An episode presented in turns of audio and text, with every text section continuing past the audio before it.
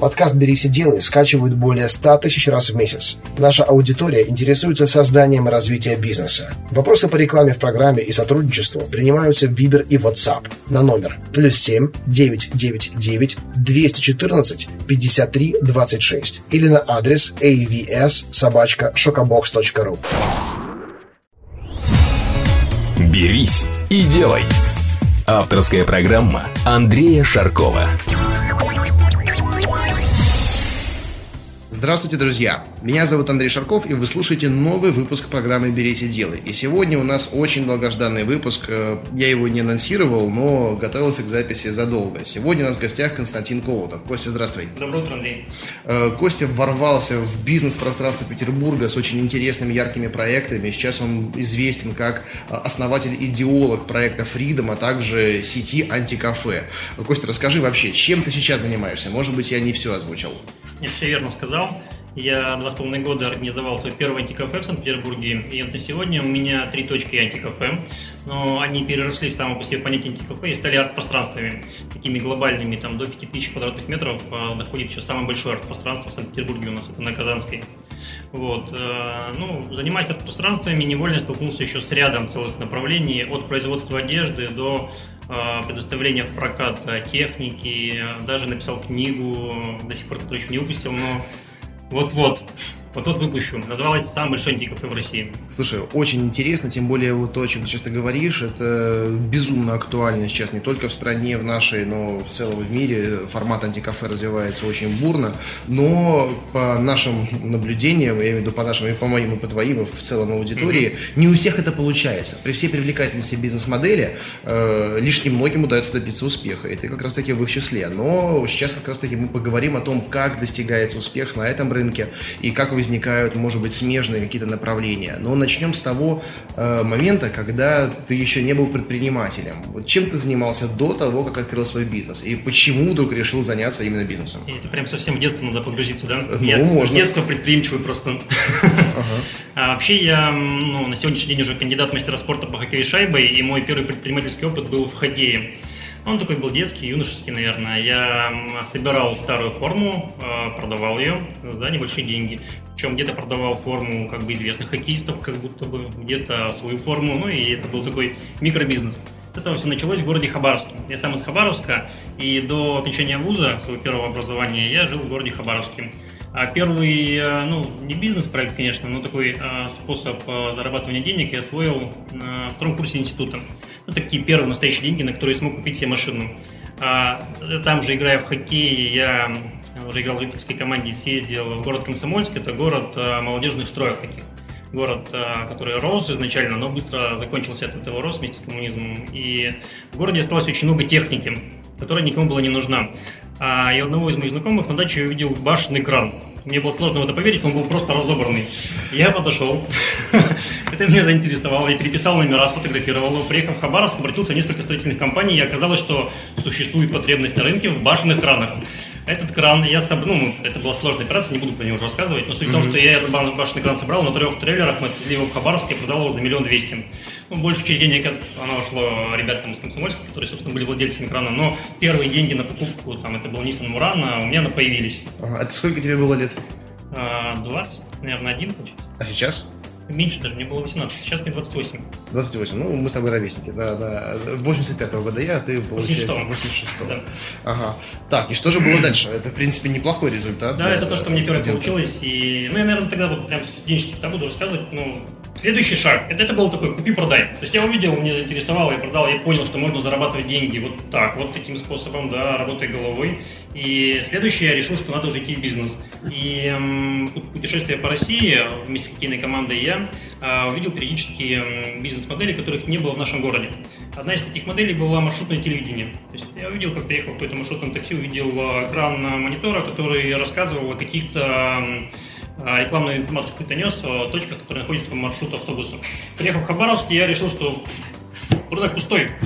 А, я сориентировался, нашел в Челябинске, по-моему, это было завод, который производит, специализируется как раз на таком бизнесе, на производстве этого оборудования. Закупил его, привез в Хабаровск.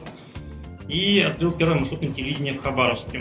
Но город у нас достаточно криминальный, и долго оно у меня там не существовало. Он до сих пор бизнес это работает, до сих пор работает под тем, как я его назвал, первое маршрутное телевидение. Ну, уже не на тебя много. работает. Но месяца за два, наверное, он у меня быстро закончился. Пришли специально обученные люди, которые в какой-то момент стали владельцем бизнеса, а я остался директором. Но а, мне не очень нравилось быть директором, и, наверное, месяца через два я перестал просто на работу.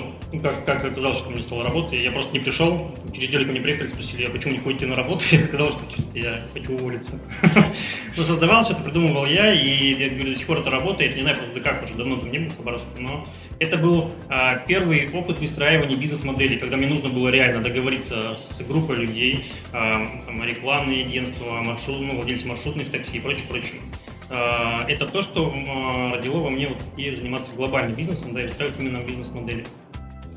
А, самой мотивации тоже, на самом деле, я для себя точно четко знаю, а когда я решил, что можно заниматься бизнесом, и что это у меня получится. Это опять же с детства, мне было 12 лет, и тоже с хоккейной командой мы полетели в Чикаго. В Чикаго мы жили полгода в семье, в американской семье, нас а, распределяли, и в течение полгода я играл там в хоккей и э, жил, учился в американской школе. Так вот, в хоккей э, играют по определению не бедные люди. То есть, ну, не бедные молодые ребята.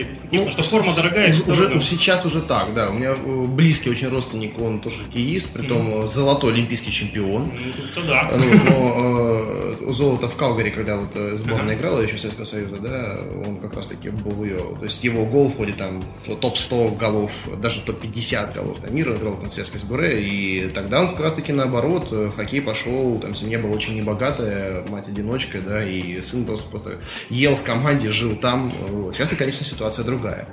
Угу, я имел в виду, знаешь, что? Я имел в виду, что форма сама дорогая. То есть и не каждый выберет для себя. Купить бутсы, идти выиграть футбол, каждый может. А хоккей все-таки дорогой вид спорта.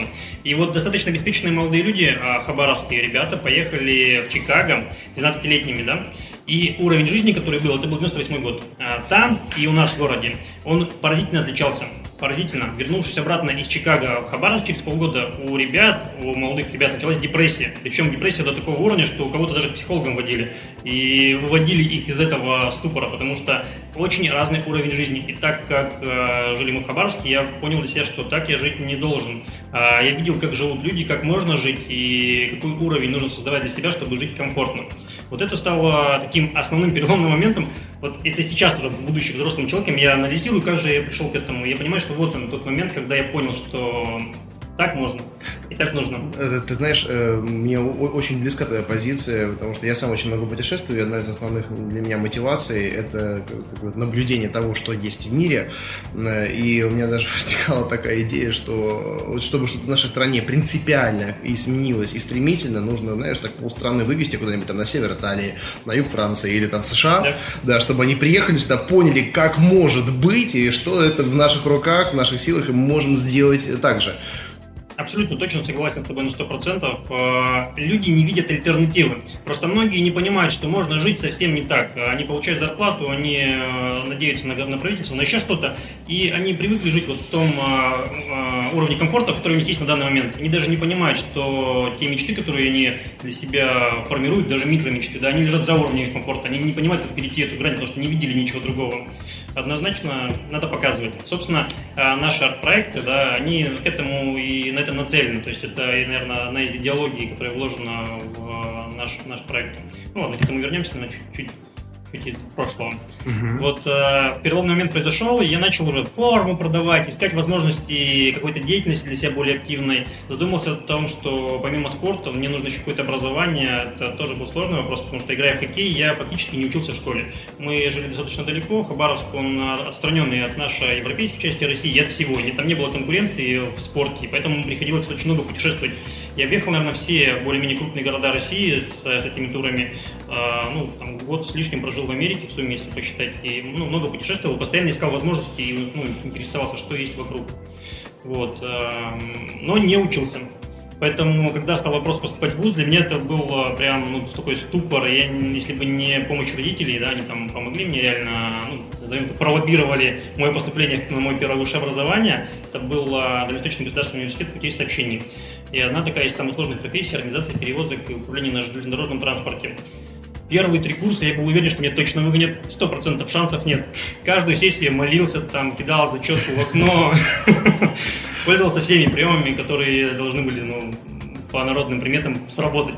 И, наверное, ну, то есть я тоже в этом практически уверен для себя, говорю, наверное, потому что это не доказано наукой, но э, то, что мне не хватало базовых знаний, и мне приходилось договариваться с каждым преподавателем об оценке. Э, у нас был неподкупный вуз, я не мог договориться за деньги это все проплатить, ну и денег у меня, собственно, каких-то глобальных не было, чтобы, ну, по крайней мере, первые два вуза, чтобы это оплачивать. И мне приходилось каждый раз с каждым преподавателем, а у меня там было 18 предметов там, в семье, ну, год, договориться о том, что я как бы готов учиться, что хочу развиваться, что я обязательно свою высшую математику и матанализ, и сопромат, и все, и какие-то формулы мне приходилось заучивать, ну, без базы, я только поверхность какую-то знал, и это работает, то есть а, я где-то слышал интервью Дмитрия Анатольевича, но уже сейчас не воспроизведу его точно. А, в этом интервью он сказал, что троечники да, это такая элита управления. Те люди, которые в дальнейшем становятся руководителями проектов, потому что они свои тройки чаще всего зарабатывают ну, переговорами. То есть я с тобой абсолютно согласен. У меня история, наверное, зеркально такая же. Я перестал, я учился в политехе на факультете экономики и менеджмента, но с второго курса на занятия не ходил, э, уже тоже занимался бизнесом. Э, но, во-первых, э, знаешь, вот, наверное, вуз, он, он обязательно нужен, я считаю. Да? Если раньше говорил, что образование нафиг не надо, да, то сейчас у меня не позиция несколько иная, но с, поправочкой э, прокомментирую, потому что вот так же я приходил на зачеты на экзамены, да, и Просто то, что учили в теории мои одноклассники-одногруппники, да, я проходил уже на практике в своем бизнесе, может быть, в микромасштабе, да, они изучали там макромодели, я вот в микромасштабе, но тем не менее транслировал, интерпретировал это как, как знание, как систему знания определенную, и точно так же именно договаривался, то есть нужно было убедить, то есть я учился переговорами, я был мотивирован, потому что ну, лично я понимал, мне корочка не нужна, но мама хотела, окей, я сделал, маме Америку отправил. Вот. Э, и чему я еще научился в ВУЗе? Делегировать.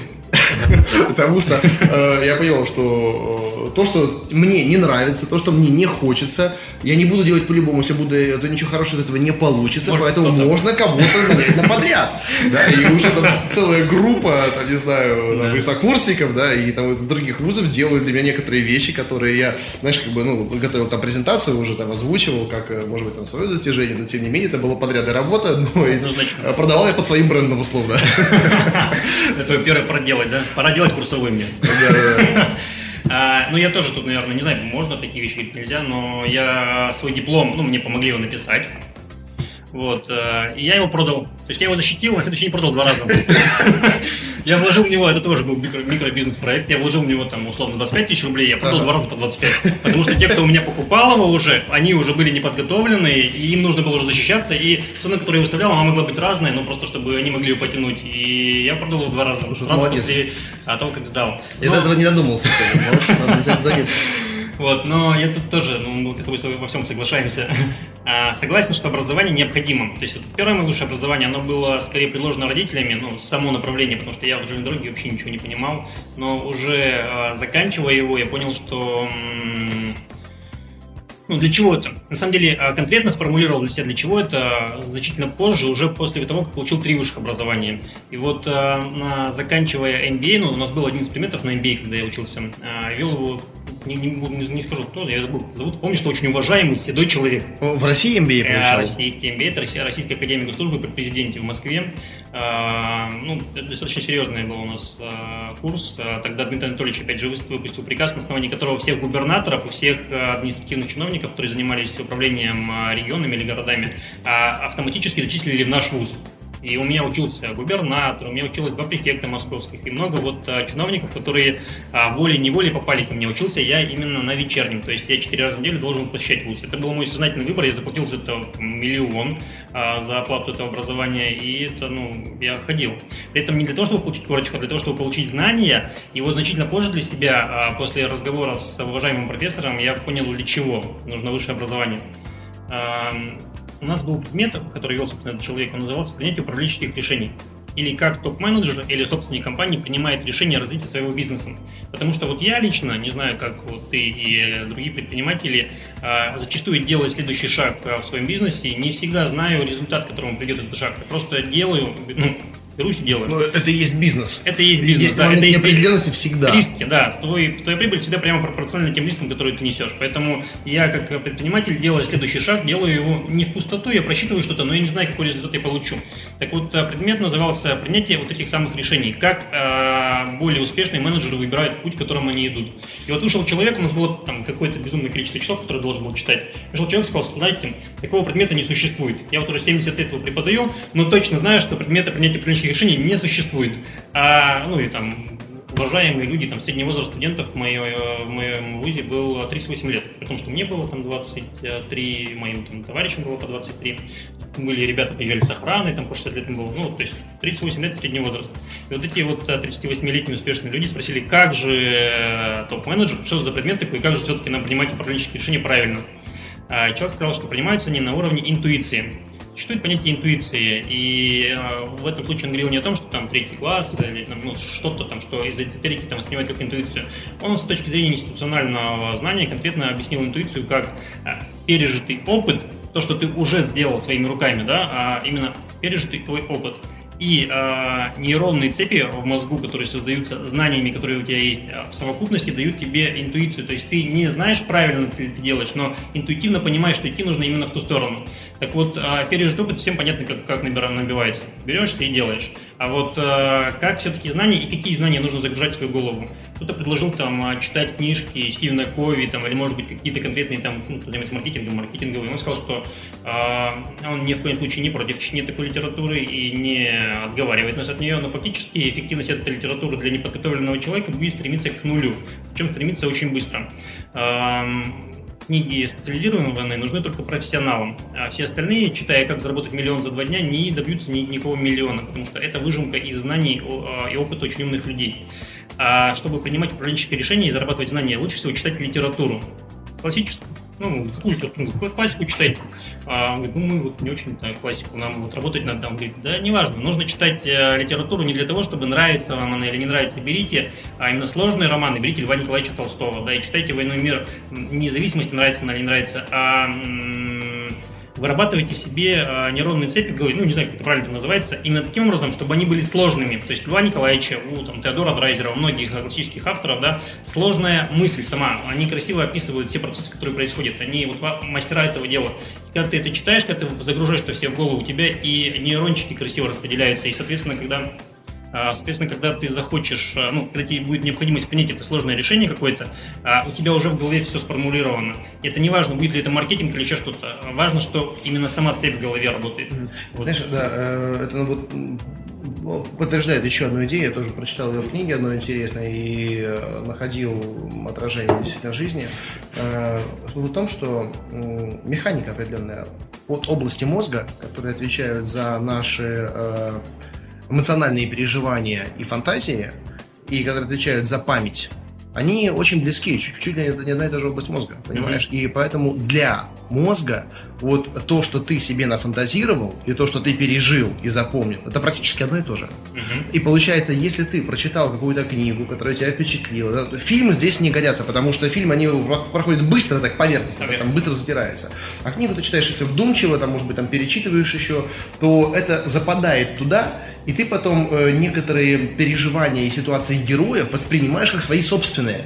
И это вот подтверждает э, то, что говорил уважаемый тобой профессор. Все верно. Да, я думаю, что по поводу э, видео и книги, видео для тебя уже сформирована картинка. А книга заставляет твое мышление работать, фантазию работать, включать голову и рисовать образы, потому что сознание, ну, оно мыслит образами.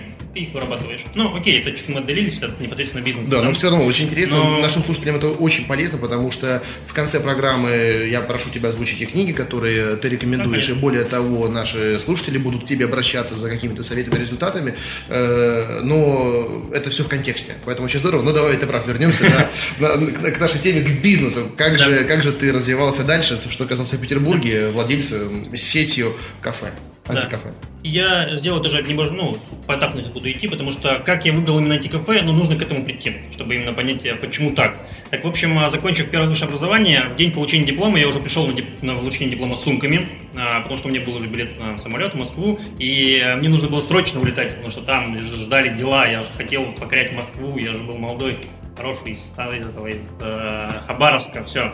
Поэтому прямо я подошел, я уже тогда знал декана нашего, сказал, что мне нужно срочно первым, потому что через два часа у меня самолет, получил диплом, сел в самолет и улетел в Москву. Там а, так хорошо, как я думал, не получилось. ну, я взял с собой какую-то иную сумму денег, у меня уже ничего в Хабаровске такого глобального не оставалось, ну, никаких ни бизнесов, никаких бизнес-процессов не, не шло там. И была какая-то определенная сумма, которую я взял с собой, прилетел туда, там не получилось а, то, чего я хотел сделать. Деньги быстро закончились, ну, там, буквально за месяц я там, допустил ряд ошибок. В Москве они и... всегда быстрее заканчиваются, чем Очень быстро, да. Вот, э, поселился я там в студенческом общежитии МИТа, вот как раз тоже это железнодорожный вуз, э, жил в комнате студенческой с другом.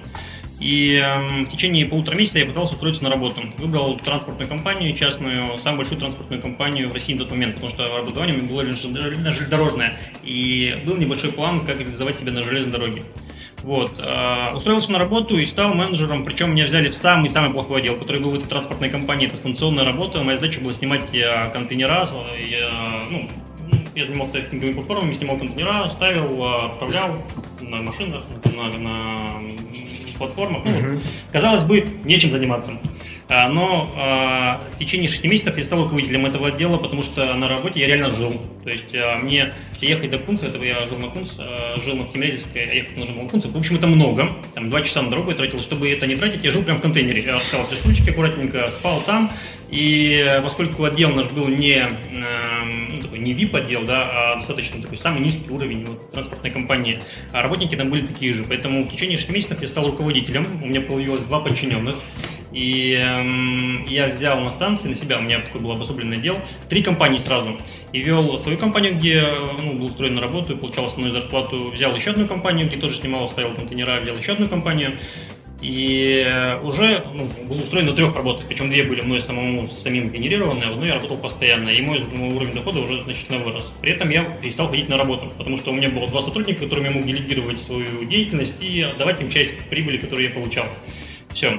А, занимаясь там, а, я для себя анализировал и расставлял приоритеты, то есть чем я мог бы дальше заниматься и куда бы мог расти. И в течение года я открыл свою транспортную компанию. Но так получилось, что а, мой друг, не знаю, потом вырежешь, может быть, мой хороший друг, который, собственно, пригласил меня в Москву, очень быстро стал помощником президента ОРЖД. Вот так случилось mm-hmm. у него. Мы ровесники, и, по-моему, 23 года нам было. Нормально. А когда он уже стал внештатным помощником Айкунина. Вот. И открылся ряд перспектив. Ну, мы живем в понятной стране, и понятно, как э, принимать такие решения, поэтому появились перспективы. Я а, успел наработать опыт железнодорожной компании, да, и понимал, как открыть, как управлять, э, ну, по крайней мере, микропроцессами какими-то. Вот, и у меня появилась возможность открыть транспортную, транспортную компанию. Что я сделал? Мы взяли тысячу полувагонов в аренду РЖД, а это очень сложно. А в первый месяц оборот нашей компании стал 160 миллионов рублей. Для меня это, эти суммы были невообразимые. То есть это было что-то, я не знал, как это развивается, и я даже не имел какого-то глобального опыта, но появилась возможность. Фактически компания не была моей, я там учреждал ее, я был генеральным директором, я там собрал команду ну, вместе, вместе с моим другом.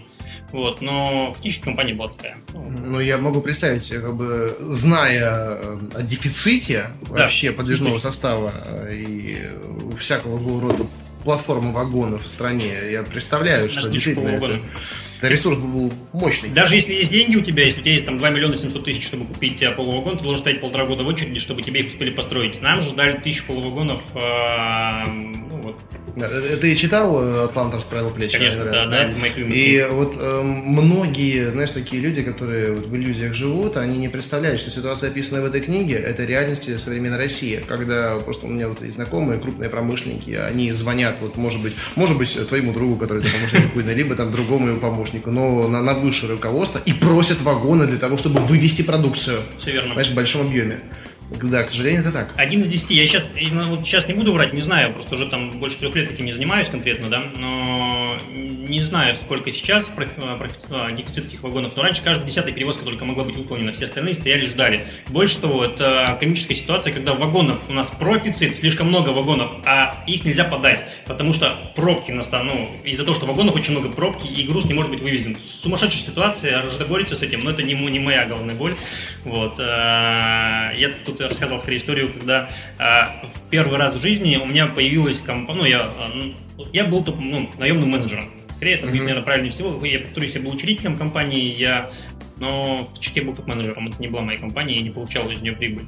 Но обороты, которые у нас появились, они были сумасшедшие. Для меня это было что-то нереальное, столько я никогда не зарабатывал. Семья, в которой я жил в Хабаровске, она ну, такая рабоче-крестьянская. И я жил даже не в самом Хабаровске, я жил там в 20 километрах от Хабаровска, это был поселок городского типа, вот, и э, очень быстро произошел какой-то вот этот рост, когда я там за год в Москве начал зарабатывать очень много. Ну, по крайней мере, это тоже комическая ситуация. Наша комната была, по-моему, 12 квадратных метров в общаге, в которой мы жили с товарищем, которые тоже вместе работали. А, и мы в этой комнате садились, брали э, тетрадочки, чтобы анализировать наши какие-то процессы, да, и наши цифры а, там переходили, там 6-7 нулей появлялось в наших цифрах, и мы каждое утро ехали на метро себе в офис, в офис у нас был в Лужниках, потом возвращались домой, и эти миллиарды рисовали. Так, Вань, сколько там, там у нас будет там через полгода? 12 миллиардов. Классно, давай. Это было, ну, комически. И первый договор с ЦПТО, который мы подписывали, подписывался в метро. То есть я зашел на это, метро Красные Ворота, получил ЦПТО договор о передаче вагонов в субаренду там под э, перевозку Мечела. А такой договор был третий в России. У ПГК, у ВГК и у нас. И ставил печати на коленке. Ну, то есть, оп, не получилось, может, на коленке, оказывается, нельзя ставить печати, потому что они да, не да, да, на мягком, потому на сиденье тоже нужно не было, стоит, да, нужно было что-то жесткое. Поэтому первый договор был с двумя печатями. Одна ты, конечно, пропечатанная, вторая уже на стекле нормальная печать стояла, и уже его подавали. Вот такое, ну, такая курьезная, но вместе с тем интересная ситуация была у меня в жизни, и э, довольно долго я работал в компании, мы делали, года, чуть меньше. Параллельно я учился на два высших образования, там же в Москве я устроился. Первый год я не смог поступить, но я подавал документы, но мне нужно было, я закончил э, инженерный вуз, инженер, а ну, хотел поступить на магистратуру экономическую, то есть следующей ступени мне нужно было сдать 36 экзаменов. И все экзамены экономические, по которых я ничего не понимал, поэтому я два года туда поступал, на второй год поступил. Вот. Э, учился на два высших, на вечернем, и вот занимался транспортной компанией, плюс были какие-то микропроекты, которые пытался делать, но уже поглощал железная дорога. Вот. Э, не буду сейчас тоже дальше углубляться. Суть в том, что в какой-то момент, там, через два с половиной, там, чуть, может быть, меньше э, времени, я разочаровался в этой работе. Фактически это не был бизнес, это была работа по найму, причем такая лоббирование да, интересов, но бизнес. Uh-huh. Вот. И зарплата у меня какая-то уже была очень большая. У меня был Lexus 470, как я мечтал, квартира в пределах Садового кольца. Это был курс. Арендованная или купленная? Арендованная. Uh-huh. Но это была квартира с камином, это было все очень красиво. Там, первые полгода ездил на 200 крузаке, пока я вот не смог себе, мне тоже подарили Lexus 470 за то, что мы заключили лизинговую сделку на 560 миллионов, которые я подписывал. Это была покупка собственных 250 полувагонов в лизинг. Нормально. Вот. Ну, Следующая сделка должна была быть на 2 миллиарда, но я уже не успел до нее дойти, но договор предварительных намерений мы заключили на uh-huh. лизинговый кредит на 2 миллиарда. Вот. А, так вот, вот, имея все вот это, а, я понимал, что что-то в жизни идет не так я не был удовлетворен своей жизнью э, по каким-то причинам, которые а, сейчас тоже, ну, вот это только не так давно, там, занимаясь вот этим микробизнесом, который сейчас веду, начал понимать, а, почему мне это не нравилось. Тогда я просто находился в смятении. У меня было все, при этом я не был ничем доволен. И я нервничал, психовал, а, мог ругаться. У меня появилась а, девушка еще в тот момент, а, которая, собственно, и, наверное, там спасла нашу компанию транспортную. Она была первой моей руководительницей, которой я, ну, я пришел на транспортную компанию, первая, она была моей руководительницей, я стал начальником, она ушла из этой компании.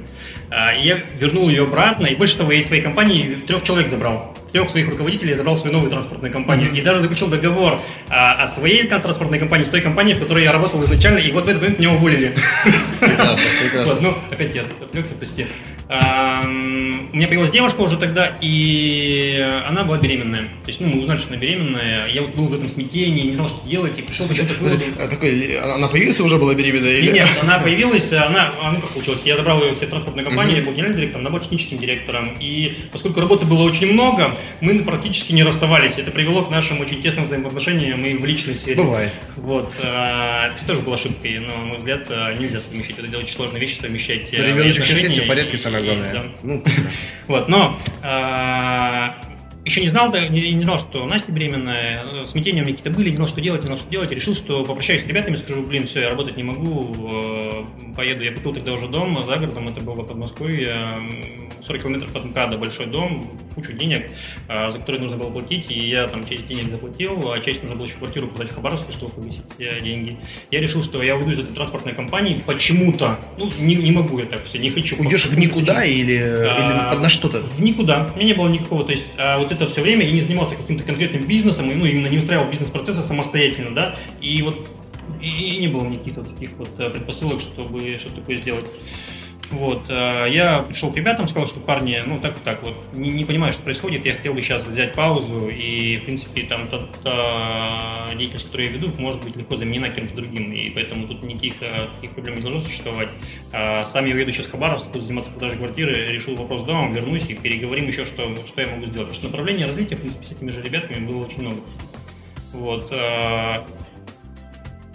А моя жена на ней держалась, ну ладно, сейчас будет далеко уходить. Не суть, суть в том, что я уехал, вернулся, мы разругались с ребятами, потому что не поняли друг друга, потому что ну, сложно было понять, хрен я ухожу, если у меня все идеально в жизни. Ну, в таких ситуациях очень часто бывает, что вход рубль, выход два. Вот, когда особенно, я так понимаю, там завязано и на доверии, и на Абсолютно верно контактах, то это большая потеря для компании. Абсолютно конечно. верно говоришь, и, естественно, ребята меня не поддержали, я у них не держу никого зла, и, ну, все понимаю. Вот, но а совершив этот шаг, я узнал, что у меня беременна жена. Уже теперь. Ну, в тот момент еще делать. Нужно что-то зарабатывать все равно. Все, я прилетел в Хабаровск, я выхожу с трапа, я прилетел в Хабаровск продать квартиру, спускаюсь с трапа, мне позвонил мой друг, говорит, слушай, Настя беременная. И я в шоке. Я ну, там, уезжаю еще с Настей поругался, потому что она тоже не понимала, что, что я делаю. Вот. И я один день ровно был в Хабаровске, вышел с трапа, купил билет на самолет, сел в самолет, вернулся обратно в Москву, приехал к Насте, и в течение недели мы решили, что мы уезжаем в Петербург. Слушай, знаешь, я, я сейчас фильм снимаю, на самом деле. Я понимаю, что я фильм снимаю не о том, что мне нужно снимать фильм о другом немножко. Потому что твоя история, знаешь, она может стать действительно не просто, я снимаю документальный, да, про бизнес, ну вот, но твоя история может стать сюжетом для художественного фильма. Я и, то есть уже, я, первый, первый, кто предложил тебе эту идею, заметь.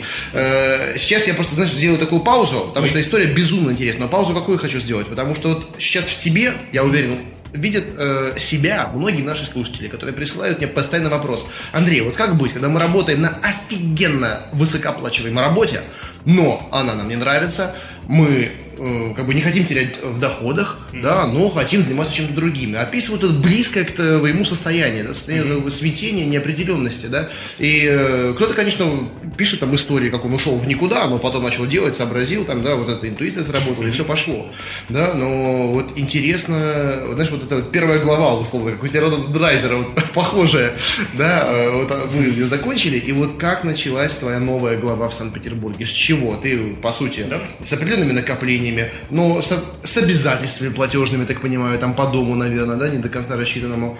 Вот ты приехал в город, вот, а почему в Петербург? Вот почему там, не знаю, не, Нью-Йорк, не Лондон, да, я так понимаю, была возможность. Э, вот начнем с того, что почему Санкт-Петербург, mm-hmm. и с чего ты начинал? Вот с чистого листа, ну с капиталом, но с чистого листа, я так понимаю. Не поверишь, а, не был капиталом. А, просто потому что была покупка дома, да, и ну, я решение принял достаточно быстро. То есть метался я долго, ну, там какой-то период времени, но принял решение, и каких-то подходных путей у меня не было. А, я не пью совсем, ну, наверное, лет уже, наверное, 6. Вообще я тоже, я ни разу не пробовал в жизни ничего вообще. Я, я немножечко тут не Ну, ничего. Ладно, вот, а, но а, как-то нужно было развлекаться, я путешествовал. Я садился в машину каждое свободное время, да, брал друга или подругу и ехал, а, ну, куда мог доехать. Минск, а, Киев, а, Питер, а, ну, какие-то ближайшие города. Mm-hmm. И Санкт-Петербург очень любил. Не знал ни одного человека в Санкт-Петербурге, вообще никого не знал в Санкт-Петербурге, но мне нравился очень город. Нравился, и я понимал, что чтобы понять этот город, нужно в нем пожить. И у меня всегда было такое желание пожить в этом городе. И когда а, ситуация пришла в тупик эмоциональный, и ну, я не знал, что дальше делать, я решил, что выходом будет переехать в другой город, а, в котором бы я мог начать все сначала прям, да, и уже не сталкиваясь с моими ребятами, там, не имея никаких с ними. Собрал вещи. Вот все, что вошло в мой, мой автомобиль, я погрузил вместе с беременной женой. Угу. Больше ничего не брал. А, больше того, Lexus я оставил, потому что Lexus фактически мне был передан за работу, а я тут такой типа гордый, дал квартиру. Ну, много всего оставил, включая машину. Машина до сих пор стоит на том месте, на котором я ее оставил. А, а в тот момент еще там купил, у меня была Hyundai Elantra, вот, а, покупал ее в кредит. Вот. И вот в эту Элантру я все сгрузил, жену, приехал в Санкт-Петербург. А, у жены в Санкт-Петербурге правда, жили родители, мы остановились у них на два дня, в течение двух дней я нашел квартиру, снял квартиру на Васильевском острове. И так началась с чистого листа новая жизнь в Санкт-Петербурге. А, на тот момент у меня были еще обязательства по дому, это достаточно приличная сумма. А, ну, накопление у меня было, может быть, там, ну, около миллиона, может, чуть-чуть больше, там, ну, какие-то такие деньги. Но только за рандом на Форштадтской заплатил, э, ну, чуть ли не треть всей этой суммы. Я И- знаю, смысле, я, у меня тоже был такой выбор, ну, между Форштадтской и э, этой самой Ава Ава Петер, этот самый, Скандинавия. Ну вот. Ну да, в общем, не А, когда- не, когда не в Петербурге. Ты меня понимаешь, да. Да. Поэтому вот все мои накопления закончились, наверное, месяца тоже за три. Такие какие-то глобальные. И при этом, поскольку у меня еще были обязательства по дому, если я бы его не выкупал, то это была бы реальная проблема, что там человек не стал бы ждать мне долго, и маловероятно, что деньги потом не возвращать, деньги большие. Вот, поэтому я фактически начал с нуля. В съемной квартире с беременной женой, без работы и без а, вообще ни одного человека в Санкт-Петербурге просто не знал. Классная мотивация. И абсолютно точно, я бы сейчас это, эти слова и сказал, и моя мотивация зарабатывать была вот она, она была насущная, ничего другого а, я не мог делать. Больше того, Вопрос выживания стоял, просто нужно выживание. было есть, пить, а, и эм, больше того, я еще учился. Я продолжал учиться, я заплатил много денег за свое образование, учился на вечерке в Москве, мне нужно было, ну, хотя бы там 2-3 раза в неделю ездить в Москву, чтобы зачеты хотя бы сдавать, потому что, ну, я уже там поучился на тот момент 2 года, мне нужно было 3 года учиться. Бросать э, сейчас это было, ну, крайне необдуманно, и устроиться на работу я не мог, потому что 2-3 дня в неделю мне нужно было быть в Москве, никто меня не отпускал никуда, и это не выходные, а будни именно. Вот, и я с Сапсанчик ездил в Москву, сдавал зачет, возвращался обратно а, и переживал. Ну, переживал неправильное слово, да, я искал а, выходы, искал, что бы мне делать, искал свою нишу, которую я мог бы занять. А, дабы делать это более осознанно и хотя бы с кем-то познакомиться в Санкт-Петербурге, я вписался в социальный проект. Социальный проект заключался в том, чтобы на острове Коновец построить детскую, детскую спортивную площадку. Там, а, этот, а, это детский лагерь. На острове Коневец, ты говоришь? А? На каком острове? А, Коновец. Коновец. Э, по-моему, Коневец, на- Коневец, на, на Коневец. Ладожском озере. Да. Я был там эти выходные, на- напротив этого озера, на, ну, на побережье Ладоги, рядом с э, Владимирской бухтой. Все верно. Я, чтобы ты понимал, так до него ни разу не доплыл. А, наша задача была собрать а, средства на строительство этой площадки. А, под это мы решили организовать а, турнир футбольный, волейбольный, привлечь спонсоров. Ну, это был такой социальный проект а, в рамках одной из обучающих лидерских программ. Вот. а, Она шла примерно три месяца, занимала все мое свободное время, и вот э, вот эта деятельность, она позволила мне познакомиться с, с большим количеством интересных, активных людей, а, собрать какие-то первые деньги, которые мы абсолютно все дали на благотворительность. Миллион четыреста мы собрали, и там этого не хватило с площадки, ну, по крайней мере, достаточно большой взнос внесла. Вот. И ам, я продолжал шерстить ниши, которые мог бы занять. Я не был ам, там, ну, железнодорога, сложный бизнес, и я пытался в этом разобраться здесь, в Санкт-Петербурге, как бы найти подходы к этому, но без каких-то существенных денег это очень сложно сделать. А, Купи, продай, ну, неинтересно было, и это не, ну, не мотивировало меня, не воодушевляло, то есть это то, чем я не хотел бы заниматься. Вот. эм, В какой-то момент я услышал о формате антикафе. А, Формат этот придумал Иван Митя. Ну, не сам формат, не слово антикафе не подходит, Ваня от него отличивается всеми возможными путями и проклинает всех, кто так называет его бизнес. А Ваня придумал фактически способ продажи эм, времени за деньги. Это вот 2 рубля в минуту, которая сейчас а, присутствует во всех местах, которые я открываю. А, мне рассказал об этом кто-то из моих друзей, сказал, что в Москве есть там одно такое пространство, поедь, посмотри, очень прикольное место. Ну, я не поленился, заехал, посмотрел, зашел, это был... не, не помню, где там у него находилось. Это, это называется циферблат. И это, собственно, фотография Ивана Митина в моем кабинете висит. А, Человек, который придумал этот- эту идею. В этом я даже писал и очень ему за это ему благодарен. Вот, я приехал туда, посмотрел на помещение, там это было квадратов, наверное, 150, может быть, чуть больше, а, где были столы, стояли печеньки, чай бесплатно наливался, и можно зайти и за 2 рубля в минуту ну, здорово провести время поиграть, пообщаться, поразвлекаться, потому что если у тебя нет денег, если ты студент, если ты пришел не поесть, если ты пришел не набить брюхо, да, то это идеальное место для тебя. Ну, я пришел за другим туда. Я пришел с калькулятором, с бумажкой, посчитал количество всех ходящих людей, умножал это на, на бумажке, ну, записал на бумажку, считал на калькуляторе, умножал, сколько времени здесь примерно проводит, смотрел, сколько не выходит, просидел там два дня. А, Проанализировав всю эту работу, посмотрев, какие мероприятия организовываются, ну, по крайней мере, там группа, у них есть контакты, все остальное. я высчитал э, бизнес-модель, которая может работать и которой нет на сегодняшний день в Санкт-Петербурге. А, приехал в Санкт-Петербург, и поскольку Питер я еще тогда очень плохо знал, там прошло ну, три месяца, наверное, моей жизни в Санкт-Петербурге. А в Санкт-Петербург я приехал 31 декабря. То есть 1 января, Отлично. там, да, это вот знаковый тоже момент. Но на самом деле, э, ну, считай, там был 1 января практически, как я ехал. Город я не знал, поэтому купил большую карту, вот как висит сзади тебя сейчас, да, примерно, ну, uh-huh. поменьше, но карту города.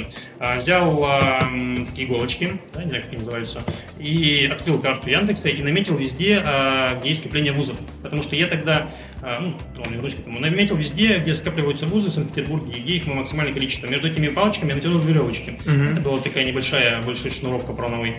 А, и вот в местах, где эти веревочки пересеклись максимальное количество раз, я поехал смотреть недвижимость. Да, я там связался с агентом, который мог мне подсказать, что можно взять в аренду. И сам лично каждый вечер, э, ну, как освобождался с социального проекта, ехал э, и ходил просто по улицам, заходил во все здания, которые мне казались более-менее приемлемы, и смотрел, можно ли там что-то сдать в аренду. В этом здании, где мы сейчас с тобой находимся, не было таблички, что оно сдается в аренду или еще что-то. Просто оно мне понравилось, я зашел, спросил, где можно найти руководство, мне сказали, что ну вот можете подняться туда. И я дошел и вот э, спросил, когда можно, здесь у нас есть две, две комнаты в момент, которые мы не можем сдать год. Угу. Это вот сейчас, где мы с тобой сидим, и соседняя комната. Да, друзья, я сделаю такой комментарий. Сейчас мы находимся рядом с метро Технологический институт. Тут огромное количество общежитий, э, корпусов учебных. 13 э, вузов. 13 вузов, 13 И еще 5 филиалов по вузам. Это огромное студенческое пространство. И я начал свое путешествие с политехнического института, uh-huh. потому что там больше всего вузов. Но да, быстро понял, что вузы есть хорошо, но никак больше не привлечешь. Это окраина города, и туда люди не доедут.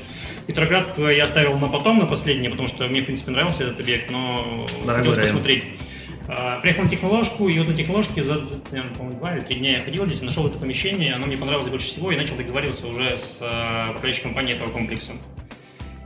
Так я нашел это помещение. Uh, как, какие критерии если оставил, чтобы ну, тоже ребятам, которые захотят uh, в своих городах или, может быть, даже в Петербурге открывать помещение, uh, открывать кафе, ставил для себя критерий uh, помещение должно быть неликвидное, оно должно быть очень дешевое в аренде.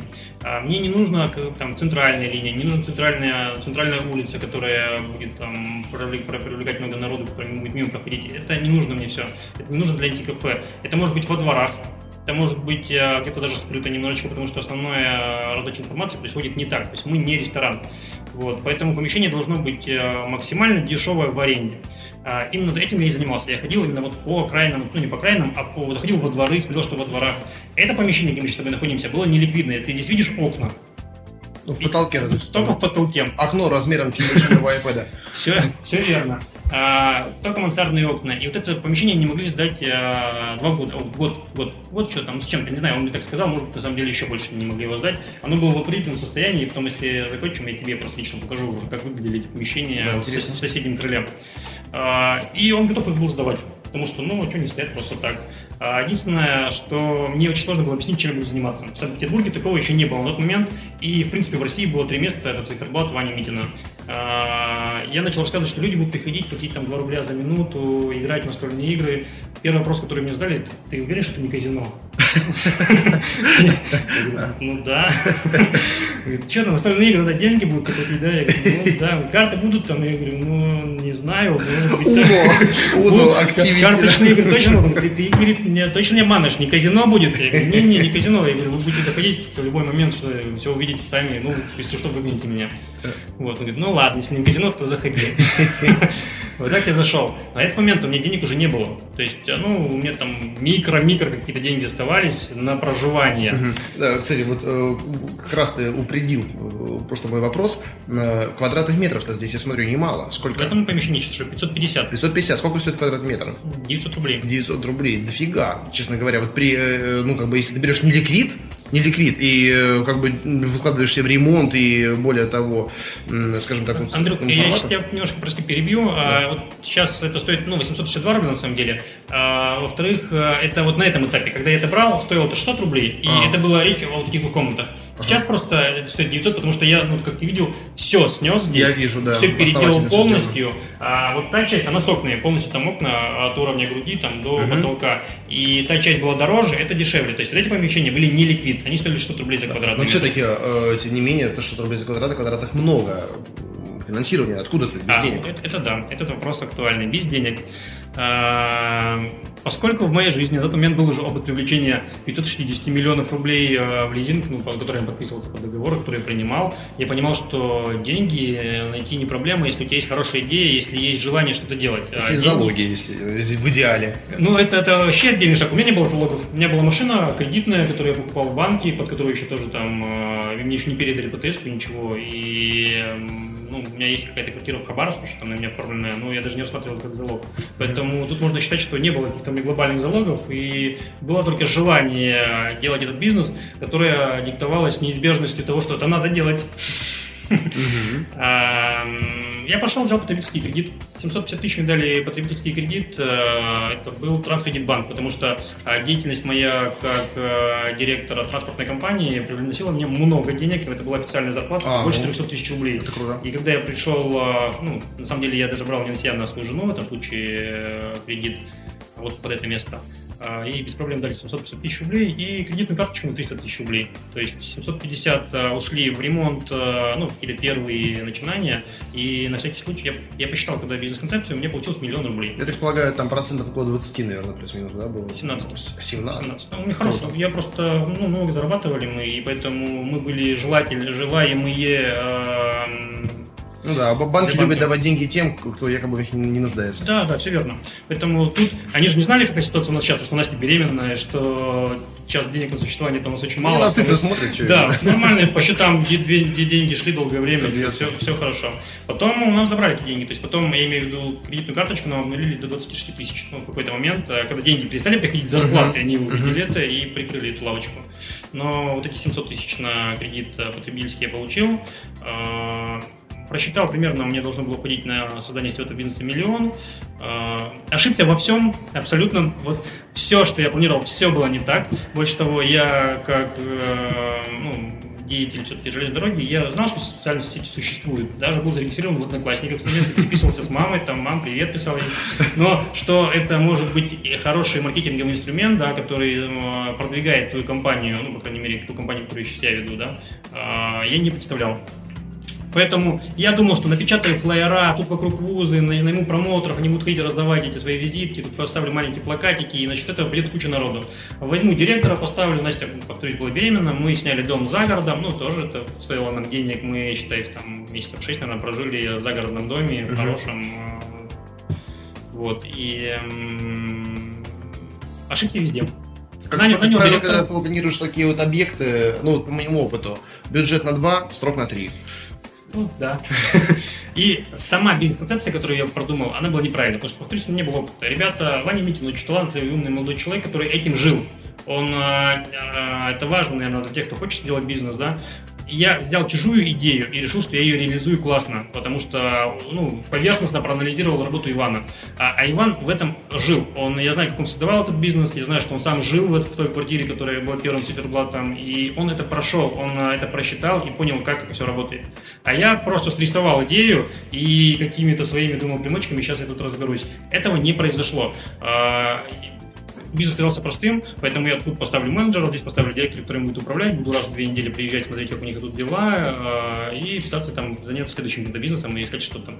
А, прошло полгода, 700 тысяч закончились, карточка кредитная закончилась, прибыли нет. А, там впереди, ну, я еще открылся в марте, это был там март, и даже на неделю раньше открылся циферблат ну, я называю, я говорю, что первое антикафе в Санкт-Петербурге, которое открылось, было мое антикафе, просто потому что циферблат не антикафе, а свободное пространство. Они так позиционируются, поэтому я такой вот микрохитрости использую здесь.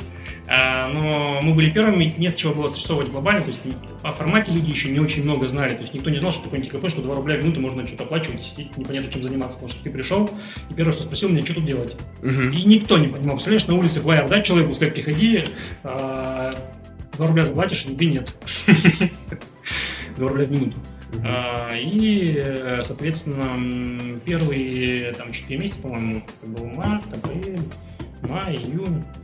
Я приехал, наверное, и начал серьезно заниматься в августе всем этим делом. А все вот это время я а, поверхностно анализировал, как идет работа в моем э, бизнесе и платил аренду, платил зарплату, расходники какие-то, но никаких денег глобально не получал.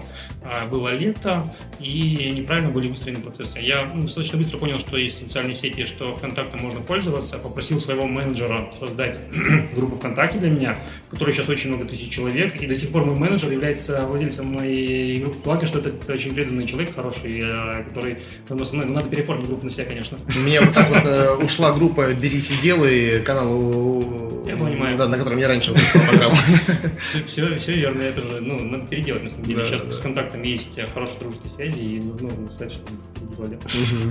Вот. Эм, там я этого не понимал, э, но говорю, достаточно быстро понял, что социальная сеть работает, что ВКонтакте есть такое понятие. И когда я это понял, я больше того, я писал ВКонтакт просьбы взять меня на работу. И у них есть служба поддержки, когда я писал, я готов работать ВКонтакте, я написал, мне пришло там, сообщение, что мы будем рассматривать. Прошло время, там месяц, я написал еще, готов работать бесплатно на любой должности. И мне опять что-то написали, что ну, ваш композитор рассматривается. Но так никто мне глобально не ответил. Но я, э, чтобы разобраться, как работает система маркетинга через социальные сети, потому что на сегодняшний день 99% людей ко мне приходят через социальные сети. Это сарафанное радио плюс социальные сети. Хотел устроиться ВКонтакте. Пытался прям, ну, единственное, что что-то не хватило у меня чего-то, я, может быть, как-то не нашел все силы идти в сам офис ВКонтакте, сказать, извините, меня там хоть посуду буду мыть вам, только стоять с вами постоять, посмотреть, что вы делаете. Вот. Но идея такая была, поскольку вы не взяли ВКонтакте, я, а, придя, при, ну, вернувшись обратно, погрузившись в бизнес в этот, потому что какие-то другие бизнесы не пошли, которые я хотел там, ну, тоже там продумывал. А, я понял, что надо заниматься вот этим плотно, надо зарабатывать деньги, это важно. Семья, ребенок уже у меня родился, все, надо подуматься. Вариантов нет. Вариантов нет. И все, я начал заниматься контактом очень плотно. Я ну, достаточно большой прорыв сделал по сети ВКонтакте, но я сидел сутками и анализировал, как работают другие группы. А, сам лично делал рассылки. Первые рассылки я делал сам лично, приглашал людей, брал чужие группы, да, брал группы смежные по интересам и заходил, а, ну, ранжировал по людям, в Петербурге, я в личку писал, договаривался. И за счет этого у меня появлялись первые клиенты. Потом я научился пользоваться специальными приборами. Вот, а потом посадил менеджеров на эту работу. Но первые вот, эти, вот это время я делал все это абсолютно сам. И за месяцев, наверное, 7 моей работы я досконально изучил то, что я здесь делаю досконально, я знал все абсолютно, как люди приходят. Я больше того, а, ну, всех знал в лицо, кто ко мне приходит. А, у нас очень много возвратов, то есть людей, которые приходят постоянно к нам, наверное, процентов 30, там, может быть, 40 человек, которые у нас постоянно находятся здесь. Всех их я знал лицом. Сам стал на кассу, сам выдавал чеки, эти, сам всех встречал, сам проводил игры, потому что бизнес, который ты ведешь, ты должен знать сам. По-другому, ну, будет несложно работать. По крайней мере, в микробизнесом. Согласен абсолютно. Вот. А, разобравшись в этом, бизнес начал просить какие-то деньги, я начал расширяться. Каждый месяц мы расширялись. Вот я, знаешь, нахожусь э, вот эти два, я приехал в 2017 году, вот 1 января 2017 года я держу а, каждый месяц, к моменту, который я открывался, и когда я пришел в бизнес, я расширялся. Сначала я взял еще одну комнату, это было еще 90 квадратных метров ну, где получилось сразу. Потом взял еще комнату, потом взял еще комнату. Я расширялся, то есть деньги, которые я начал зарабатывать, сразу же инвестировал в развитие бизнеса снова и снова и снова. Где-то я ошибался, где-то делал что-то не так, я пытался развивать там еще параллельно там небольшие проекты. А, но я постоянно реинвестировал. Большинство денег, которые я зарабатываю, я реинвестирую обратно в бизнес. Вот. А, когда здесь а, все более-менее стало на рельсы, а именно вот на технологии первого пространства, я решил двигаться дальше.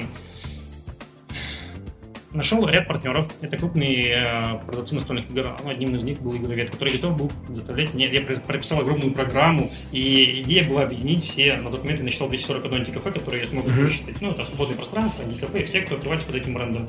А, ну, под этим, а, под этой идеологией, форматом, да. За год открылось 241 пространство, которое я нашел. В Питере? Не-не, в России. А, в России. Не, я решил поднять все, что Питера ведь это очень мало, а Россия это, ну, тоже немного, ну, хотя бы, больше, да. есть э, с чем работать, да.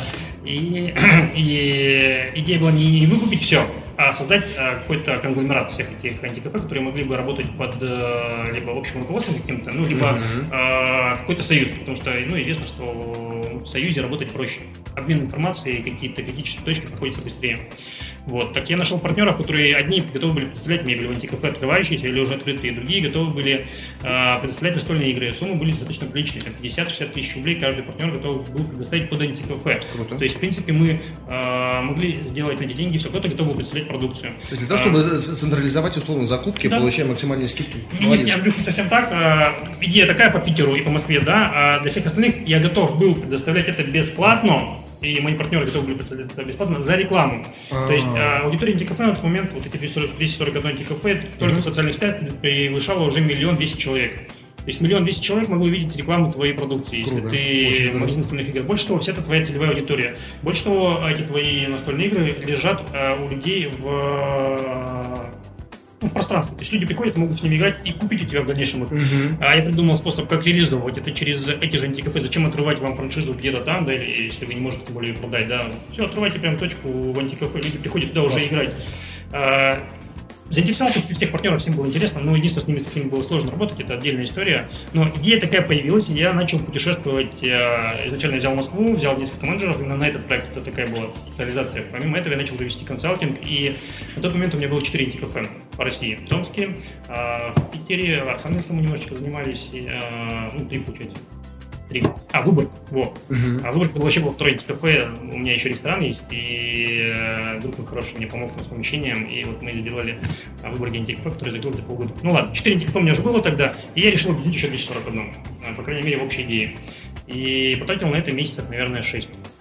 Очень сложно. Никакой, ну, много денег потратил, много времени и сдался в какой-то момент с этим именно проектом, потому что э, в перспективе еще там пару, может быть, может быть, год работы, да, и можно было все-таки создать какой-то союз действительно хороший, да, но монетизация его была очень сложная, и тратить свое время, не зарабатывая на этом деньги, я не мог себе позволить в тот момент, и прекратил, сдался, и не стал этого делать, но настольные игры до сих пор предоставляют мне бесплатно, и много-много всего мои партнеры предоставляют бесплатно. Вот, э, ну, зато у меня появились э, знакомые, наверное, во всех антикафе, которые есть, э, ну, более-менее существуют, функционируют. Плюс, я думаю, ты еще приобрел определенные нематериальные активы, в том числе авторитет среди Однозначно. участников рынка. Тем более, если они будут развиваться, уже твое имя будет им известно, и твои дальнейшие предложения будут рассматриваться думаю, первостепенно. Однозначно. Единственное, это назывался антикафе ПМЖ, то есть постоянное место жительства, угу. название, вот, не Фридом. Кстати, хорошее название ждет антикафе БМЖ. Конкурирующие нашли, наоборот, зеркальную какую-то концепцию. Э, знаешь, такую интересную. И, знаешь, и сделать его премиальным еще. VIP. Это была одна из идей, которая потом реализовалась на Казанской, сделать VIP-антикафе. А, единственное, что к антикафе слово не подходило, да, и в принципе не само слово антикафе не Да, и я сейчас сделаю тоже комментарий, друзья. Речь идет о здании на Казанской улице, дом 7. Это самый центр Санкт-Петербурга. Это то место, где Олег Юрьевич Тиньков открывал свой первый ресторан Тиньков, да, и по сути тогда оттуда началась его такая карьера федеральная, в федеральном масштабе. Вот, поэтому это здание такое легендарное, там много происходило разных ивентов, и вот, ну, в Питере у него особая аура. Вот, а, и а, к этому зданию пришли следующим образом. Поскольку я перезнакомился со всеми, а, большинство, кстати, пугается. Ну, они считают, ну, по крайней мере, те, кто живут в Санкт-Петербурге, начинают там открещиваться, запускать меня в свои пространства, ну и других своих конкурентов. Я же в каждом антикафе прихожу, жму руку, спрашиваю, кто вы, как ваши дела, чем я могу вам помочь. А большинство сразу встает в позу и говорит, уходите. Чем может помочь, знаешь, как это говорил английский этот промышленник президенту. Главное, не мешайте. Чем мы можем помочь, не мешайте. Вот, и тут мне тоже самое говорили, не мешайте. Но был один а, товарищ, который сказал, что э, как раз он был владелец антикафе Freedom на Невском 88, сказал, что ну, давай общаться. Мы, наверное, год общались, и в какой-то момент он пришел ко мне и сказал, слушай, я э, вижу там совместную какую-то работу, давай откроем несколько совместных точек в городе, объединимся под общим брендом и будем э, ну, совместно работать, делаем такой микросеть. В принципе, вложение в одно антикафе, я говорю, там, ну, до миллиона рублей. Ну, если делать хороший антикафе, ну, может быть, миллиона два. Uh-huh. А если там что-то вот попроще, миллион рублей. Поэтому затраты были небольшие, понятные, и там сделать сначала одно, второе, третье, ну, казалось разумной идеей. Но в более случае мы набрели на Казанскую. Не буду там тоже вдаваться в подробности, как мы на нее набрели. А, ну, она появилась у нас. Это было пространство. Ну, не расскажу. Это смешная история. А, мы шли, на самом деле, на Казанскую, на К7 есть такой комплекс, который находится прямо за этим зданием. Ну, он такой тоже достаточно известный, там много всяких арт-пространств. Мы хотели посмотреть там какое-то помещение себе. А, посмотрели, помещение не казалось, это было дурацкое, вышли обратно, смотрим, рассядочка. Сдается подвал. Зашли, спросили, кто тут руководитель, нашли, а, соответственно, руководителя комплекса, спросили, может ли он показать подвал, посмотрели подвал, это 2000 квадратных метров, прекрасный, ну, они в запущенном состоянии, но можно сделать хорошее такое пространство, может быть, не антикафе, ну, что там. 2000 квадратов, это дофига. Можно было резать их, ну, не сразу 2000 квадратов брать резать все это. Ну, дофига, и красный красивый сводчатый потолок, нам все понравилось, мы такие загорели, все, надо брать, там что, прикольно, сейчас что-нибудь придумаем, а, тем более, это представляете, хорошие условия. И чисто на выходе спросили на всякий случай, а не могли бы, может, еще какие-то помещения в здании есть? Нам сказали, ну, вам, наверное, будет неинтересно, но что-то есть. А мы поднялись на второй этаж, вот там где-то был непосредственно, да? да? Шикарная не, лестница, шестиметровая, наверное, в ширину, там просто это, это дворец, это реально дворец, это историческое георгиевское вот здание. Там, дворец Кваренги. Да, там просто сумасшедшие интерьеры, лепнина, колонны, это просто вот э, картинку нам сейчас не передать, но я просто вот стараюсь описать, знаешь, что это не какое-то там здание э, дома быта какого-то, это реально в центре города, на исторической улице, красивейшее здание, ну, внут, ну внутри даже лучше, чем снаружи, мне, мне кажется, снаружи такое страшненькое может быть, ну, такое, не, не, не, не ухоженное, но внутри оно офигенное. Да, это зал, а в этом, в этом помещении находится ряд а, символов города, это зал Пеликана. Вообще Кваренги планировал этот, этот дворец как дом попечительского совета. И, собственно, мы-то, наверное, ну, какую-то часть социальной функции на себе несем, и попечительский совет детских домов России это был. Mm-hmm. Вот изначально, потом переросло все это в канцелярию императрицы Федоровны. Uh-huh. Ну, Марии Федоровны это была ее канцелярия. И дальше а, первый Сбербанк России находился там, и уже после него, там, в каком-то 917 революционном году, не знаю точно дату, там, когда оно перешло, это стал завод «Заря». Завод «Заря» они все разрушили, зашили все квадратными какими-то, не знаю, как даже перегородки. Там 9-метровые потолки, а сводчатые, колонны, мрамор, все это было зашито, спрятано. И мы попали вот в эти пространства уже вот, вот когда оно вот так выглядело. Uh-huh. После завода «Заря». Ну, кто зайдет на Казанск, увидит там герб огромный завода «Заря» и смеется. В общем, а, вот так вот распределились им а, люди в то время. И ну, фактически до нас никто его и не трогал. То есть а, управление комплексом взяло на себя какую-то работу по, там, ну, не начали коридор общего пользования, там как-то они его покрасили просто. И, соответственно, были восстановлены зал Геоповский. То, что охраняется законом. Это лестница, про которую ты говоришь, и зал Пеликанов. Не это пространство, охраняемое государством, да, поэтому там все это монтировано было не нами. Так вот, зайдя на этот второй этаж, увидев эти заводы, заводские развалины, мы переглянулись между собой и поняли, что подвал даже не, не, не стоит рассматривать. Мы, естественно, старались максимально не показывать интерес, который у нас возник ага. к этому помещению. Да? Это было 700 квадратных метров. То есть вот эти залы, ну, примерно, примерно ну, 700 с чем-то квадратных метров. Ушел управляющий, и мы там начали охать, вахать, там, переживать, как бы нам не упустить это пространство. Вот, и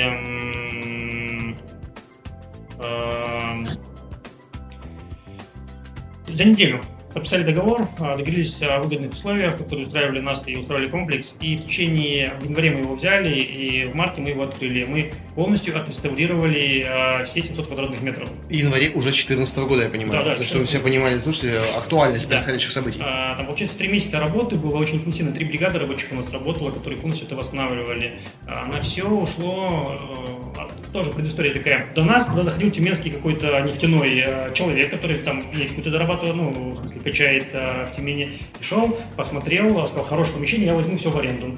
Э, нам оставил управляющая компания, строители, которые с ним работали. Э, возьму все в аренду, пишите мне смету сколько будет стоить восстановить. Они написали ему смету, там были какие-то сумасшедшие деньги. Он сказал, лучше ненормальные, денег у меня нету, и сказал, я не буду это восстанавливать. Скорее всего, речь шла где-то там сотни миллионов рублей, потому что там реально лепнина, там все нужно было восстанавливать. И когда мы пришли, нам сказали, это невозможно, это тут вот грибок, тут что-то еще, вы не восстановите. А, на все ушло 6 миллионов с мебелью. А, постоянная работа, ну, у меня есть свои а, строительная бригада, которая работает на всех моих объектах, она была привлечена, одна бригада из комплекса была привлечена, и мы еще там брали на подряд кого-то. Там, где нам невозможно, мы сами лезли на лестницу, показывали, что из гипса можно восстанавливать лепнину, как-то или залепить ее очень красиво, или где-то мы закрывали просто плакатиком, где-то еще что-то. И сейчас, в этот дворец, он первого, ну, вот, ну, примерно такой, наверное, как планировал в Варанге. Потому что там, где зашивали в Советском Союзе стены, мы э, и потолки, как-то мы пробили потолок, чтобы посмотреть, что там наверху пробили. Это было вечер, часов, наверное, 8 вечера. Посмотрели, там красивая арка. А, не согласовывая с комплексом, мы сломали стену. Стена там, ну, не знаю, потолок, получается, ну, высота стены была 6 метров, ну, гипрок. Мы, мы ее снесли, увидели огромную арку, это синий зал, императорский мы его называем. А, 150 квадратных метров получился. Красивейший, мы покрасили в синий цвет. А, и вот так, шаг за шагом, мы все это восстановили. Сделали какие-то этажи, делали еще что-то. И никаких сумасшедших сотен миллионов а, туда не было вложено. Но те, кто приходит ко мне, до сих пор спрашивают, так, а такая вот коммерческая тайна, а ну раскрыл. Да, я, я, я тоже первый раз пришел, я удивился, думаю, боже мой. Я, представ... я знал о его состоянии, думаю, как, сколько, наверное, что-то там неспроста, наверное, это все делается. Там инвестиции сумасшедшие, наверное. Ну вот сюда сейчас цифра открыла, интересно. Меня кто-то спросил, так где-то миллионов сто, я говорю, ну, примерно 100. Говорю, чуть-чуть там мы сэкономили, ну да. Вот, на самом деле, 6 это уже мебелью. Ну, что называется, берись и делай. Глаза боятся, руки делают. Надо просто было работать а, и а, интересоваться. Потому что нам тоже устраивать сумасшедшие цены, нам сказали, лепнину невозможно смотреть, нужно вызвать каких-то мастеров, которые мастеров, специально этому обучены. Лицензии, да. там все дела да, и так далее. Почему, какие мастера сами все это сделали, и вот так вот в... Что там у нас было? Февраль, март, март уже да. был запущен проект Freedom, он до сих пор там будет еще выстраиваться, и общая площадь сейчас там в Freedom уже превышает 4000 квадратных метров, которые 800 началось, потом добирали еще залы, потом еще залы добирали, есть план еще добирать. Вот. Ну скажи, ну вот это вот развитие и расширение и реновации, они уже происходили за счет заработанных средств или какие-то mm. по-прежнему там инвестиционные, партнерские и так далее? Экономика. Начал, начал уже говорить тоже, да, а, о том, что вот постоянно каждый, ну не месяц, но может быть каждый квартал происходит какое-то расширение бизнеса, и которые я реинвестирую обратно деньги, которые зарабатываю, потому что никаких у меня не, фактически не богатые родители, я их привез из Хабаровска в Москву, уже они у меня жили в доме, я решил в дом, продажи квартиры.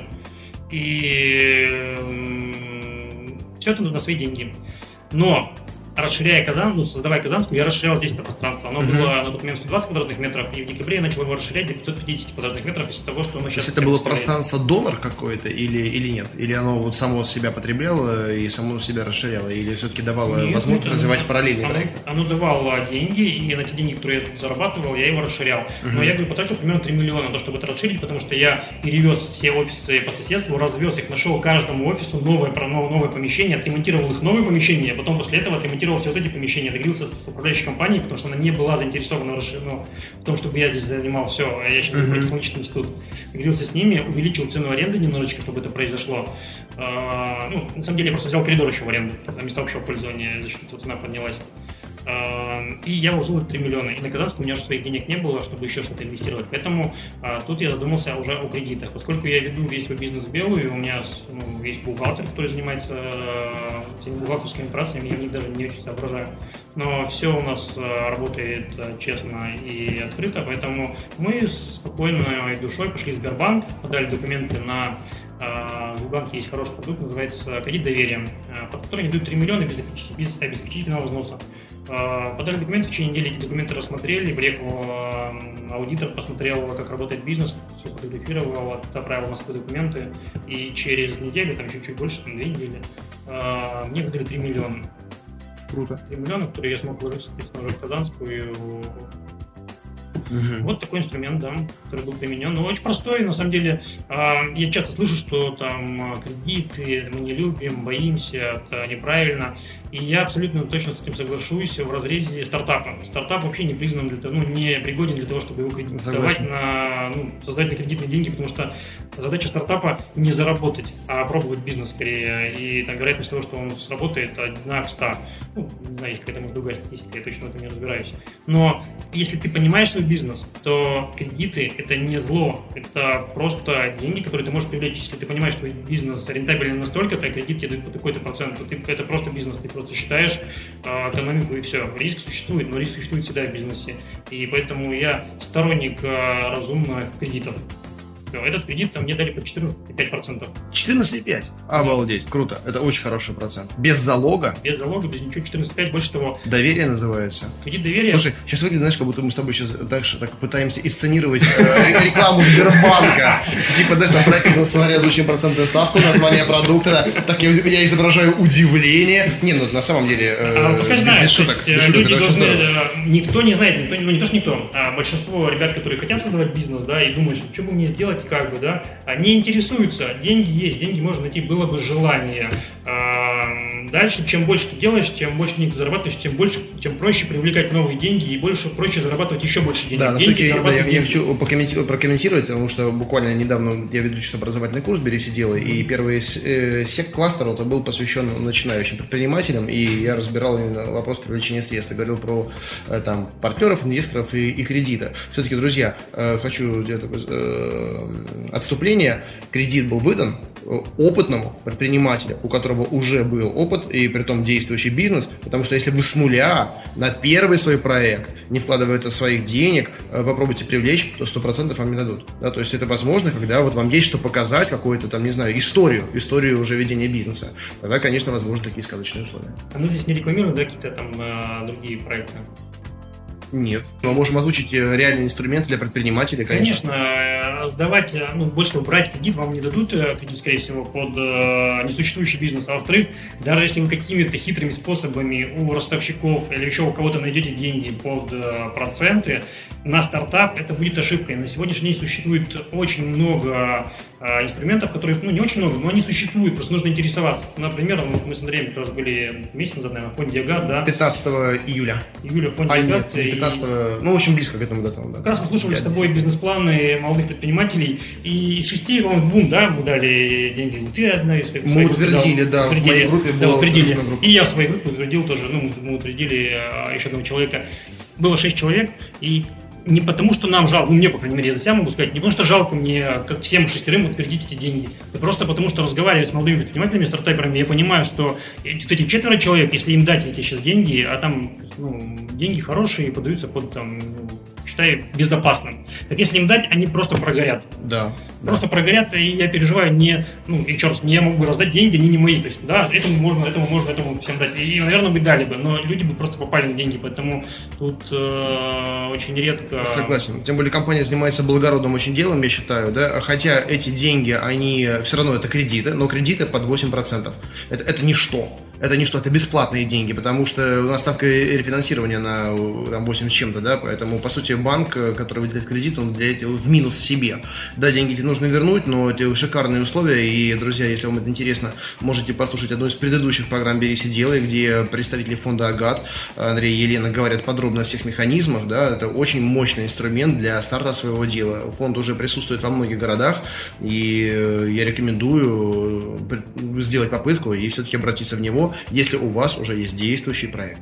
Ну, абсолютно согласен. И это пример инструмента, где можно получить деньги. Больше того, там вам не, вот конкретно в фонде ГАТ не дадут э, ну, допустить какой-то критической ошибки. А помимо этого фонда есть еще разные государственные программы поддержки малого бизнеса. Просто мало кто интересуется, и многие э, стартаперы, ну так, как это называть, э, ища деньги или думая про свой проект, а, им кажется, что очень сложно собрать документы, очень сложно то, очень сложно все. Но никто не пробует. Никто Приди, не пробует, да. зайди в комитет, попроси, скажи, у меня есть такой такая-то идея. Ну, ты ошибешься, скорее всего, ошибешься в своей идее, еще с чем-то. Но тебе там подскажут, как ее отредактировать, и уже отредактированную принесешь, и тебе дадут под них деньги. Заниматься просто нужно. Ты, ты знаешь, я сейчас вспоминаю комичную абсолютно историю. Э, была такая конференция с представителями города и там еще одного фонда, и представителей дома предпринимателей Санкт-Петербурга Петербурга, и была аудитория, и знаешь, вот каждый хочет, это было еще э, это два года назад, когда вот только начали возникать знаете, такие оппозиционные модные движения, всякие там распилы, там по Навального было модно, модно поддерживать,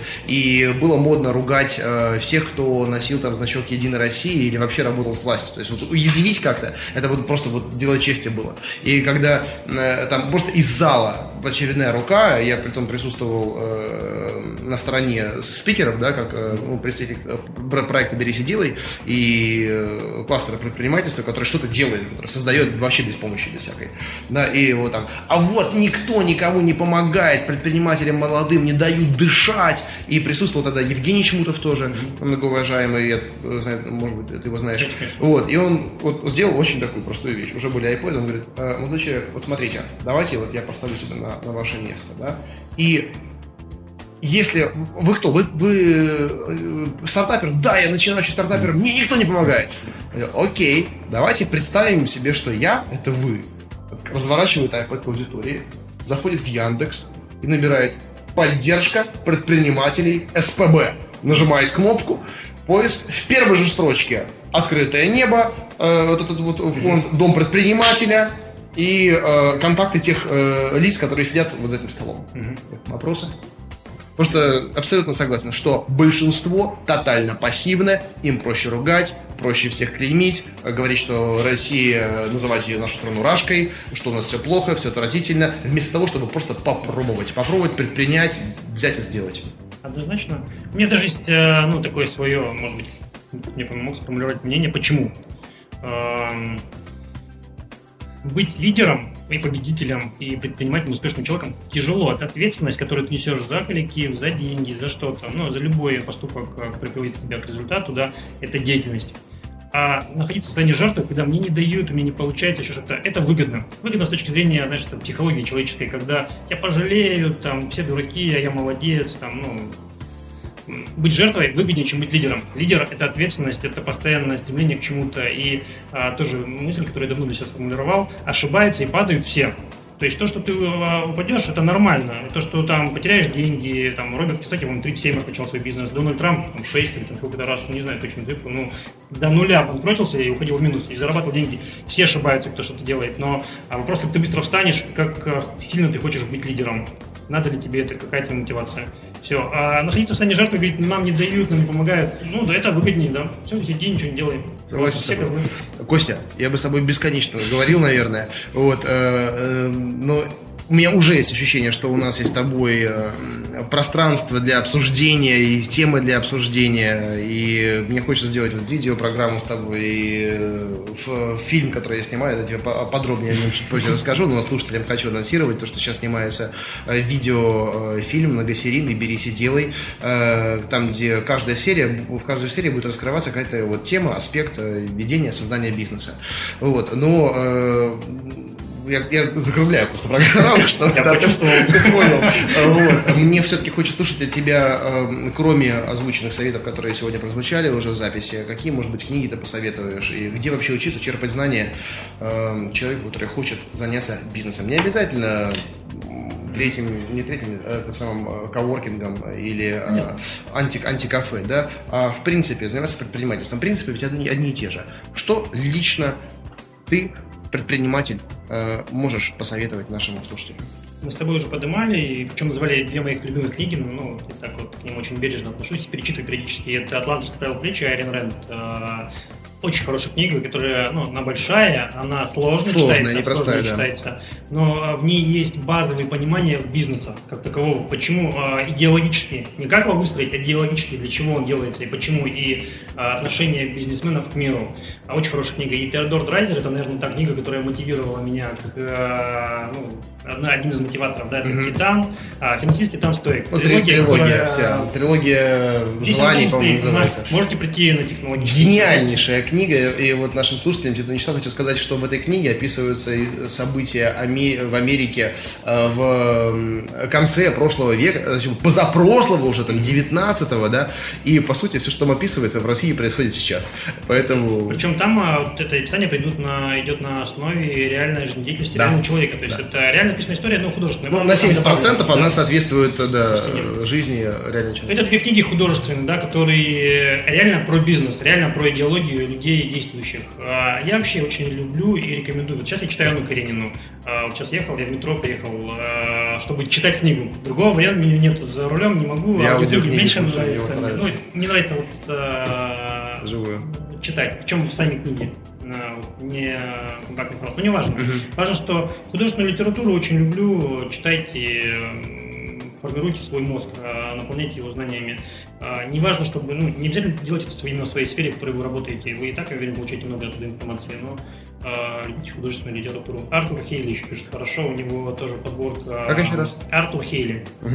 А, ну, Uh, у него подборка про бизнес, он описывает именно там транспортную компанию, он описывает mm-hmm. аэропорты, отели, и как работает этот бизнес изнутри. А в рамках художественного романа те, кто любит uh, ну, те, кто могут почитать художественную литературу и занимаются вот этой, этим бизнесом, могут почитать и для себя какие-то вещи подчеркнуть. Интересно. Вообще очень мне нравится книжка Стивена Кови, это «Семь навыков эффективного человека». Я, наверное, подарил уже книг пять. Я и не успеваю дочитывать их, я еще ни одной до конца не дочитал. Кто-то приходит ко мне и говорит, слушай, интересная книга. Ну, да. Конечно, интересная. И я очень люблю книги про, скорее, духовное развитие. Да? Один из сейчас вот авторов, который мне очень нравится, это Экхарт Толли. Сила, сила момента здесь сейчас. Книга называется ну, здесь сейчас так и называется «Сила настоящего».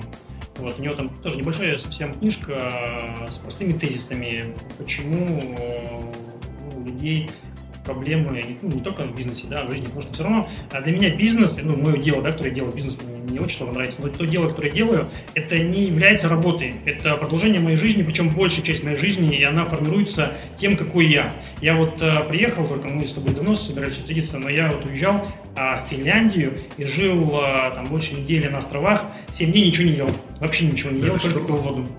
Вот, а, это, это такой эксперимент а, над собой. И бизнесмены это те люди, ну, это опять же мое субъективное мнение, и его можно спаривать как угодно, это просто мое мнение. А те люди, которые м, ограничивают себя, готовы себя ограничивать ради достижения чего-то большего. Это им свойственно. А, это в делах, это в жизни, это в семье, это везде. То есть это те люди, которые понимают а, смысл каких-то разумных ограничений, а, целью достижения чего-то большего в дальнейшем.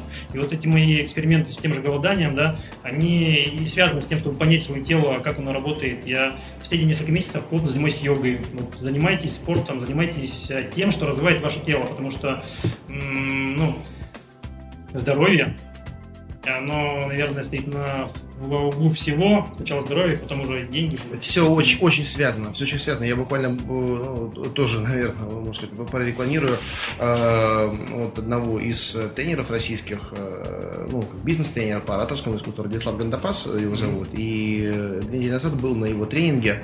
Э, назывался он «Полная же» или «Жизнь как главный бизнес-проект человека».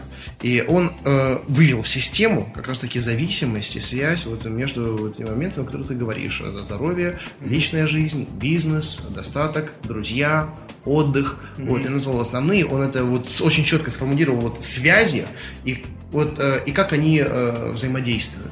Поэтому э, это все, это все единая система. Она гораздо сложнее, чем вот я сейчас написал, там много пунктов, да, но это просто там такие очевидные, самые понятные, которые легко понять там за там, один мастер-класс.